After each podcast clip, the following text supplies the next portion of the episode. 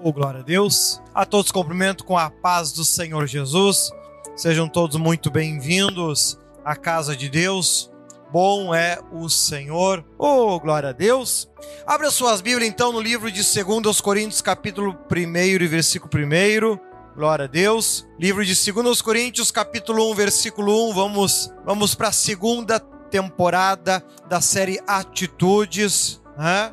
Nós vamos começar a perceber que nessa segunda carta a linguagem do apóstolo Paulo muda um pouco, a forma como ele lida com o povo começa a mudar. Segundo os Coríntios capítulo 1, versículo 1, né? A gente vê no, na primeira carta o apóstolo Paulo bastante empolgado, ensinando, pregando, falando, alertando, mas a gente começa a perceber, né? Vamos ver se, se vocês ao longo dessa segunda temporada vão ter a mesma impressão que o povo de Corinto ele parece já não ser mais o mesmo, né? já aparentam não ser mais a mesma coisa, já já estão encarando o apóstolo Paulo de forma diferente, ou seja, a igreja já não é mais a mesma coisa. A gente vai um, vamos ver se vocês vão conseguir sentir a mesma coisa ao longo da mensagem do apóstolo Paulo ao longo dessa segunda carta que ele fala, ele acaba tendo que se defender demais ao longo do livro e com isso se entra muito pouco em novas questões, novos ensinamentos assim por diante. Uma grande dificuldade que a igreja a gente começa a sentir aqui no início do livro e a gente percebe que nos dias de hoje por vezes não é muito diferente. Olha só, 2 Coríntios capítulo 1, versículo 1. Como a gente faz habitualmente, né? Eu vou ler os primeiros versículos e depois, pouco a pouco, a gente vai estudando. Olha só, Paulo, apóstolo de Jesus Cristo, pela vontade de Deus. Eu, irmão Timóteo, a igreja de Deus, que está em Corinto, em, com todos os santos que estão em toda a Caia. Graça a vós e paz da parte de Deus, nosso Pai e da do Senhor Jesus Cristo. Amém? Coloca lá para mim na nova versão. Né? Olha só então. Paulo, apóstolo de Cristo Jesus, pela vontade de Deus, eu, irmão Timóteo, a igreja de Deus que está em Corinto com todos os santos de toda a Acaia. Se você quiser conhecer mais o trabalho do apóstolo Paulo em Acaia, em Corinto, você vai encontrar ali em Atos capítulo 18 em diante, você vai encontrar mais detalhes sobre o trabalho que ele estava fazendo aqui nesta região. Ó, o versículo 2: A vocês graça e paz da parte de Deus, nosso Pai e do Senhor Jesus Cristo. Então aqui ele começa a sua carta, ele começa eh, se identificando uma característica muito grande do apóstolo Paulo, que a gente viu que o único livro que não traz isso é o livro de Hebreus, né? Que não traz essa identificação da parte de Paulo, mas devido à linguagem utilizada no livro, ele é então atribuído a também o apóstolo Paulo, lá carta aos Hebreus. Né? Então, aqui nesse versículo 1 e 2, ele faz uma identificação. Olha ali o 3 e o 4, né? Ele vai estar ensinando, olha só que interessante, 3 e 4, olha ali, bendito seja o Deus e Pai de nosso Senhor Jesus Cristo, Pai das misericórdias e Deus de toda consolação, que nos consola em todas as nossas tribulações, para que, com a consolação que recebemos de Deus, possamos consolar os que estão passando por tribulações. Então aqui o apóstolo Paulo, ele é muito inteligente ao lidar com as pessoas. Então aqui ele, ele diz que nós passamos por problemas, fomos consolados por Deus, para que a mesma medida que Deus fez por nós, nós possamos fazer pelas outras pessoas. Ele está dizendo, então, tudo aquilo que Deus faz por mim, tudo aquilo que Deus fizer por mim, ele está falando aqui no 3 e no 4, Deus quer que depois você vá fazer por alguém. Na mesma proporção. Se Deus te ajudou muito, você muito vai fazer também pelas outras pessoas. Olha lá o 5 e o 6. Ele vai estar tá falando que a salvação é ligada à paciência. Pois assim como os sofrimentos de Cristo transbordam sobre nós, também por meio de Cristo transborda a nossa consolação. 6. Se somos atribulados, é para a consolação e salvação de vocês. Se somos consolados, é para a consolação de vocês, a qual dá paciência, a qual dá paciência para suportarem os mesmos sofrimentos que nós estamos padecendo. Então aqui ele, ele trabalha dizendo que nós temos que ao longo da nossa vida, nós vamos enfrentar problemas, nós vamos enfrentar lutas, nós vamos enfrentar dificuldades. Não espere ter uma vida de paz, não espere ter uma vida de abundância. Sabe aquela aquele evangelho que muito prega hoje, né? Onde a vida do crente que serve a Deus é perfeita, ele não tem problema, ele não tem dificuldade, ele não tem luta, ele tem ele ele caminha por cima das nuvens. Hã? Olha, amado, se a tua vida está assim, tu abre o teu olho que alguma coisa tem errado. Hã? Porque Deus abençoa a nossa vida, claro que abençoa. Deus abre portas, claro que abre portas. Agora, ao longo do tempo que nós caminharmos sobre a terra, dificuldades vão vir, problemas vão vir, que é para nos tirar da acomodação e nos aproximarmos cada vez mais de Deus. Nos traz, nos ensina, os problemas nos ensinam a termos paciência, né? nos ensinam a ter paciência e através dessa paciência alcançamos salvação, porque a paciência ela produz em nós e nos concede a capacidade de termos aquelas nove bem-aventuranças, aquelas nove qualidades que a gente deve aprender a ter. A paciência e o problema, quando se juntam, nos permitem trabalhar aquelas nove qualidades, como, por exemplo, bem-aventurados mansos, pois herdarão a terra. Né? Pois se diante de um problema você ficar estressado, começar a dar coice patada em todo mundo, né? alguns brincam que aquele ali deve ter tomado um chá de cavalinha, né? Tá dando coice em todo mundo, né? Você vai acabar criando mais problema e não resolvendo os que tem. Tem que tomar cuidado com isso. Então, os problemas, quando a gente consegue ter problemas na vida e aprender a ter paciência, nós estamos nos moldando para re realmente alcançarmos a salvação. Né? Então ele trabalha sobre isso aí no 5 e no 6.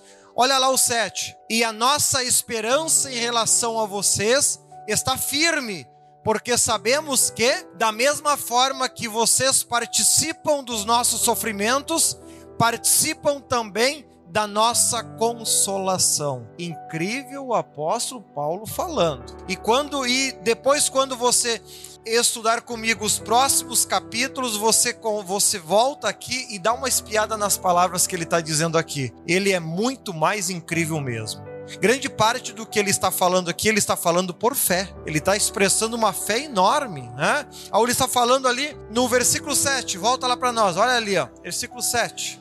E a nossa esperança em relação a vocês está firme. É muita fé da parte dele expressar isso. Né? Mas por quê?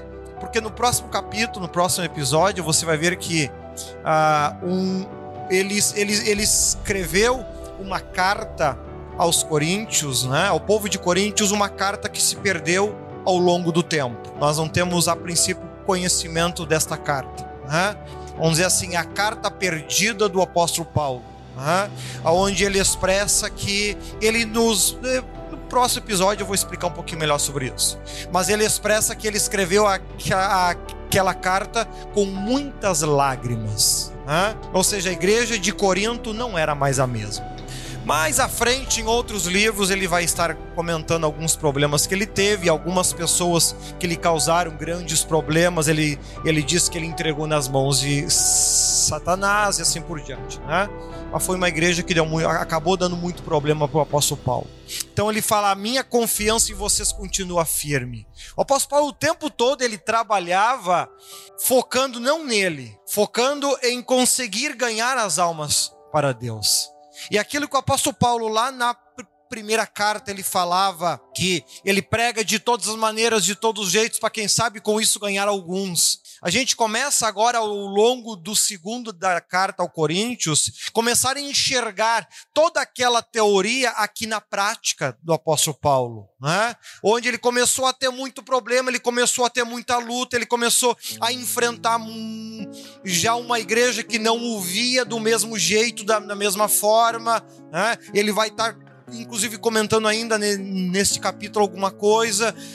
E o tempo todo ele diz: Eu estou confiando na firmeza de vocês.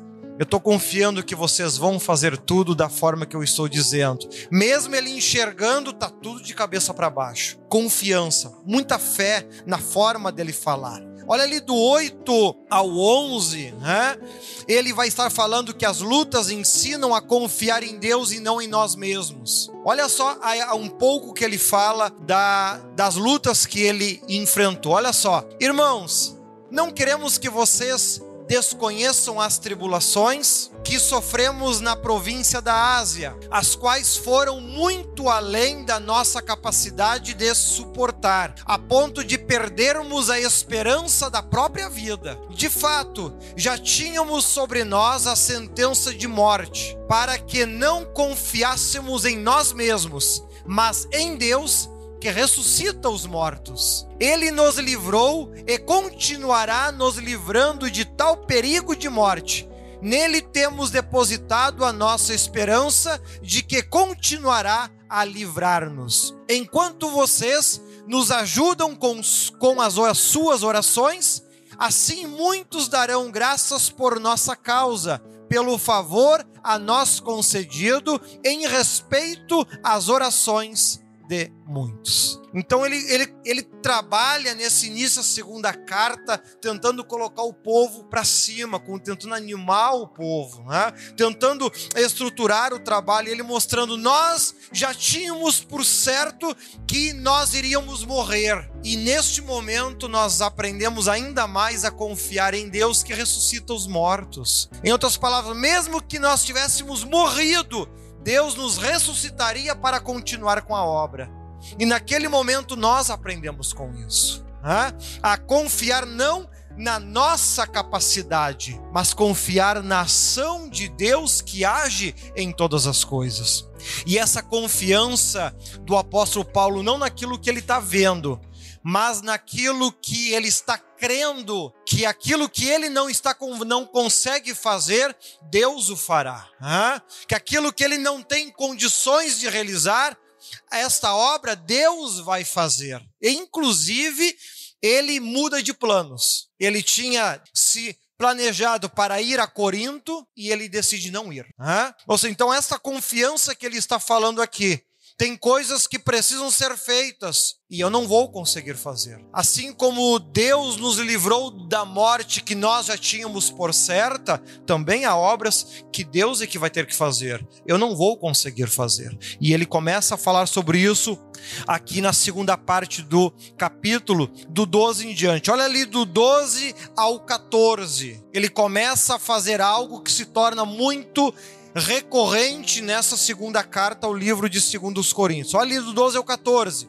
Este é o nosso orgulho. A nossa consciência dá testemunho de que temos conduzido no mundo, especialmente em nosso relacionamento com vocês, com santidade e sinceridade provenientes de Deus, não de acordo com a sabedoria do mundo, mas de acordo com a graça de Deus. Então aqui ele diz: nós estamos conscientes, estamos com a nossa consciência tranquila, que o relacionamento que nós, Paulo e Timóteo, temos tido com vocês não é baseado em conhecimento humano, não é na forma como as pessoas desejam viver neste mundo, mas é na forma que Deus tem nos guiado e tem nos dirigido. Eu não sei, nesse início de capítulo eu sinto um apóstolo Paulo bastante abatido, eu sinto um apóstolo Paulo bastante preocupado, eu sinto um apóstolo Paulo tentando se tentando reerguer, tentando voltar, fazer Corinto voltar lá o primeiro amor de antes, né?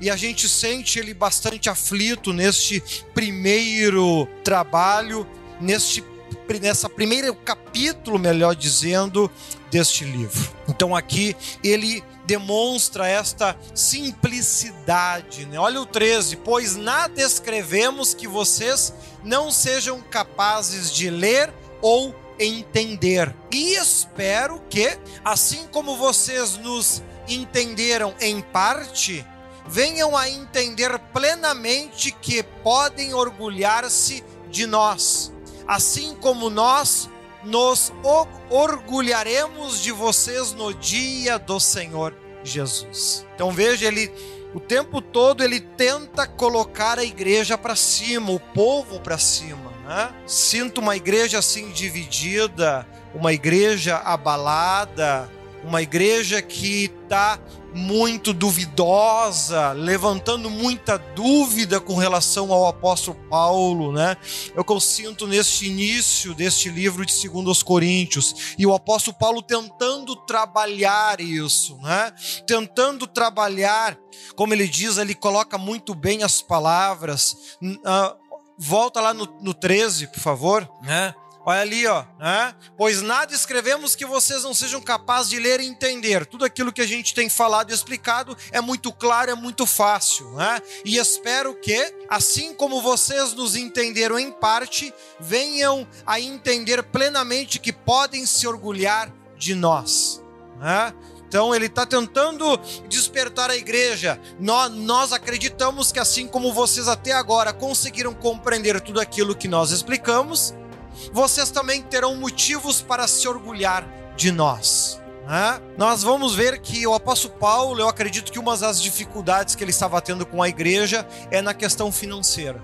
A igreja já não retribuía da mesma forma e não se preocupava mais com ele do mesmo jeito. É uma característica que a gente sente muito quando estuda o primeiro livro, a primeira carta, né? O apóstolo Paulo ele tem que defender os seus direitos como apóstolo, como ministro, ao falar quem trabalha no evangelho que viva do evangelho. Ele tem que destacar esse, esse tipo de trabalho. A gente observa, né? A gente observa que no final do capítulo 16 de 1 Coríntios, ele ainda pede: ah, recolham as ofertas e as ajudas antes de eu chegar aí, para que não precise eu fazer isso. Ou seja, a gente já começa a sentir que o povo estava dando para trás quando era para ajudar Paulo no seu ministério a gente começa a sentir um Paulo já mais enfrentando problema nesta área, enfrentando problema nisso. Né? A gente começa a perceber que a igreja, por algum motivo, seja por divisões, que o apóstolo Paulo, inclusive, cita o nome de alguns que causaram essas divisões na sua igreja e trouxeram dúvidas no coração do povo com relação ao apóstolo Paulo. E o apóstolo Paulo, que antes tinha uma convicção, uma certeza, uma confiança muito firme, muito forte na igreja de Corinto, agora ele é obrigado a recuar. Como ali no versículo 16, pedindo ao, aos obreiros, aos que trabalhavam, que pedisse as ofertas e ajudas antes dele chegar, para que ele não precisasse fazer isso. E aqui, conforme ele vai estar falando já agora em diante. Olha ali no versículo 16, né? Ele, ele descreve isso que eu estou falando. Olha ali, ó.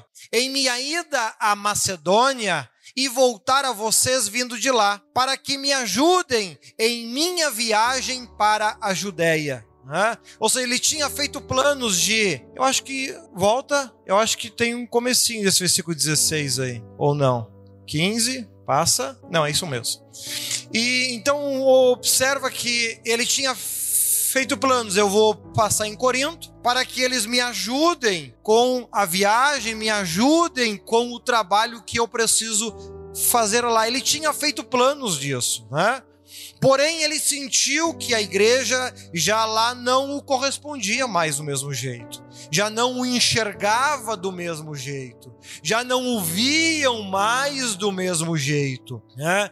Conforme, e aí lá no 17, olha a forma que ele, como ele coloca as palavras. Quando planejei isso, será que o fiz levianamente? Ou será que faço meus planos de modo mundano?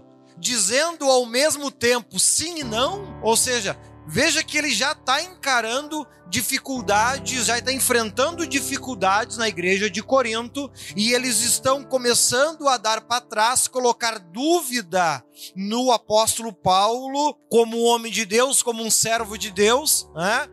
E aqui ele inclusive faz esta comparação. Quando eu pensei no meu coração em passar aí para que vocês me ajudem com com, com o ministério, com a pregação, com a viagem, com os custos, eu estou sendo leviano em pensar assim? Eu estou sendo eu estou sendo mundano ao pensar desta forma em querer ajuda de vocês para pregar o evangelho? Eu estou sendo mundano em pensar assim?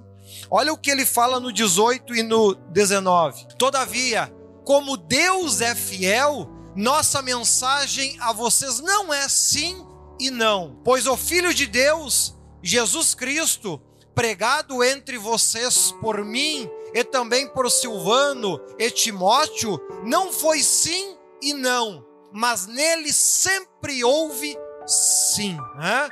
Então ele diz: o Deus que a gente serve não é um Deus de dúvida, não é um Deus dividido, ele é um Deus de sim. Na hora que foi para vos abençoar, ele não ficou em cima do muro ele abençoou a vida de vocês.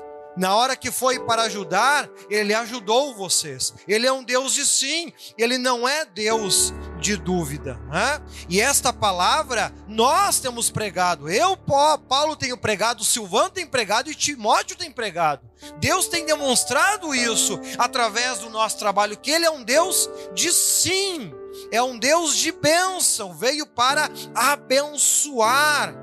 Olha o 20 e o 21 reafirmando ainda o seu trabalho, pois quantas forem as promessas feitas por Deus, tantas tem em Cristo o sim. Por isso, por meio dele, o amém é pronunciado por nós, para a glória de Deus. Não há dúvida. Olha o 21. Ora, é Deus que faz que nós e vocês permaneçamos firmes em Cristo. Ele nos ungiu, nos selou como sua propriedade e pôs o seu espírito em nossos corações como garantia do que está por vir. Olha o apóstolo Paulo, depois de tudo que ele falou lá em 1 Coríntios, né? todas as mensagens que ele falou, que ele ensinou, que ele pregou, que nós vimos na primeira temporada, agora ele está aqui defendendo a, ao seu ministério,